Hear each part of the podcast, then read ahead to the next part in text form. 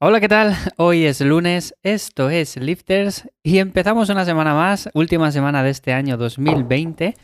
Y hoy quería hablaros acerca de falsear la técnica en los ejercicios, todo esto que muchas veces comentamos, el hecho de que tenemos que ir progresando poco a poco y en ciertos momentos puntuales puede llegar a ser incluso normal el hecho de hacer una técnica un poco peor de lo que debería de ser la norma, ¿no? Por así decirlo.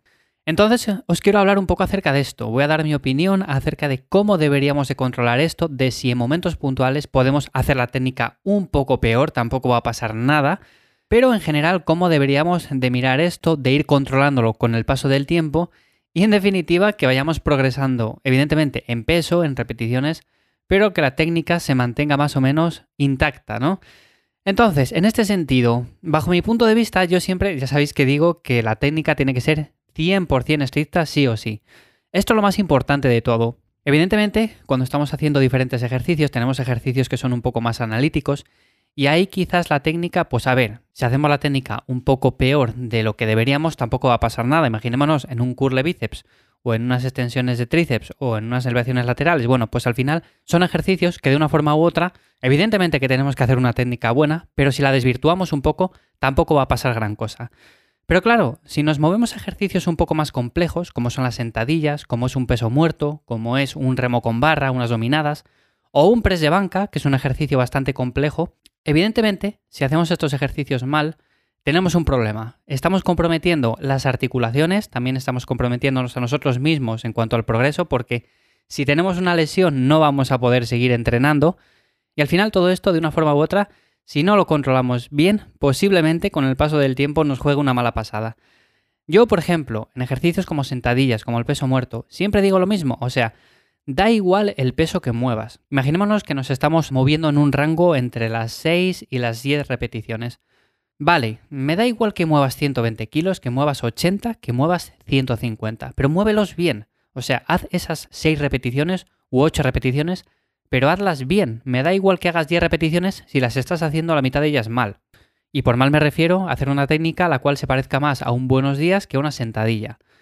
En este sentido, no estamos trabajando los músculos que queremos trabajar y por supuesto estamos poniendo en peligro nuestras articulaciones, nuestros tendones, nuestros músculos y por supuesto nuestro progreso a largo plazo, porque todo esto está relacionado. En definitiva, este ejercicio u otros ejercicios muy similares, como son el peso muerto y demás, tenemos que hacer la técnica siempre 100% estricta y sobre todo intentar que vaya el trabajo donde queremos que vaya. En este caso serían los cuádriceps. Si hacemos, por ejemplo, unas dominadas, queremos que vaya a la espalda, a los dorsales.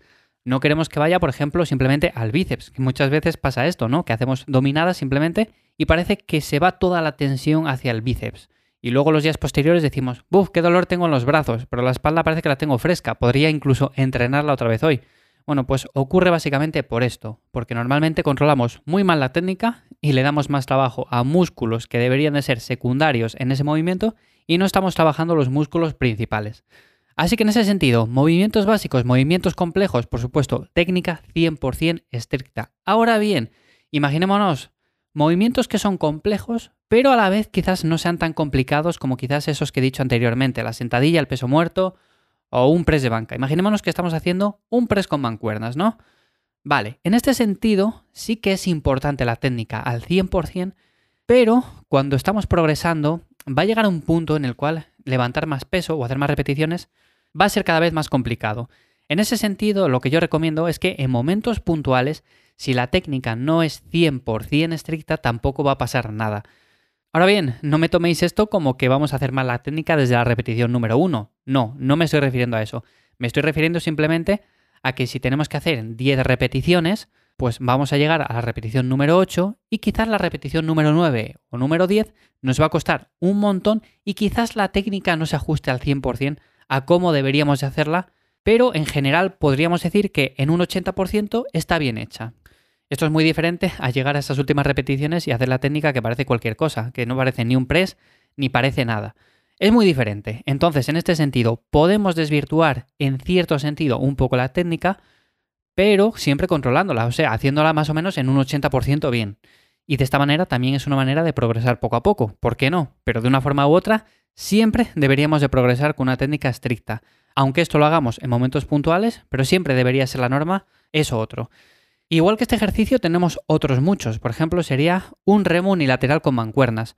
Por supuesto, la técnica siempre 100% estricta, pero va a haber momentos puntuales que quizás podamos hacerla un pelín peor o podamos falsear un poco en el punto máximo de la concéntrica. Esto, como norma general, por supuesto, no va a ser beneficioso, pero estamos hablando de momentos puntuales, de momentos en los cuales en el mesociclo estamos llegando a un pico máximo. Imaginémonos que si el mesociclo tiene 12 semanas, pues estamos llegando a esos extremos en la semana 11 o en la semana 12, no estamos haciéndolo desde la semana 2. Entonces, en ese sentido, tampoco sería tan malo, ¿vale? En un remo 90 con barra sería un movimiento más complejo y ahí quizás no lo recomiendo tanto. Luego, por último, tendríamos, por supuesto, ejercicios más analíticos, ejercicios en los cuales si falseamos más aún la técnica, pues tampoco es que sea muy malo en sí, pero tampoco es recomendable. Y estos son ejercicios como los curls para los bíceps, como por ejemplo las extensiones de tríceps, como decía anteriormente, simplemente también ejercicios para los hombros. En definitiva, ejercicios muy analíticos con los cuales manejamos muy poco peso y por lo tanto podemos hacer este tipo de cosas, pero ya digo, siempre controlando en las últimas repeticiones, haciéndolo lo mejor posible siempre, pero por supuesto si en la última repetición o en las dos últimas repeticiones tenemos que falsear un poco ahí la técnica, tampoco va a pasar nada. Esto es un resumen más o menos de cómo pienso yo que se debería hacer la técnica siempre en los ejercicios. Por supuesto, en el contexto global de una rutina de entrenamiento, tenemos que entrenar 100% estricto. Ahora bien, hay ciertas particularidades que también deberíamos de tener en cuenta, como estas que he comentado, y por supuesto no todos los ejercicios son iguales. Así que dependiendo de si hacemos unos u otros, pues podemos falsear en cierta medida nuestra técnica y tampoco pasaría gran cosa. Bueno, espero que esto sea de ayuda para vuestro entrenamiento, para vuestra rutina. Si estabais falseando un poco la técnica en un ejercicio que es muy analítico, tampoco os preocupéis en exceso, pero ya os digo que no debería ser la norma y sin más, seguimos hablando de este tema y otros temas ya mañana en Lifters. Muchísimas gracias por estar ahí un día más y sin más espero que paséis un buen día. Chao.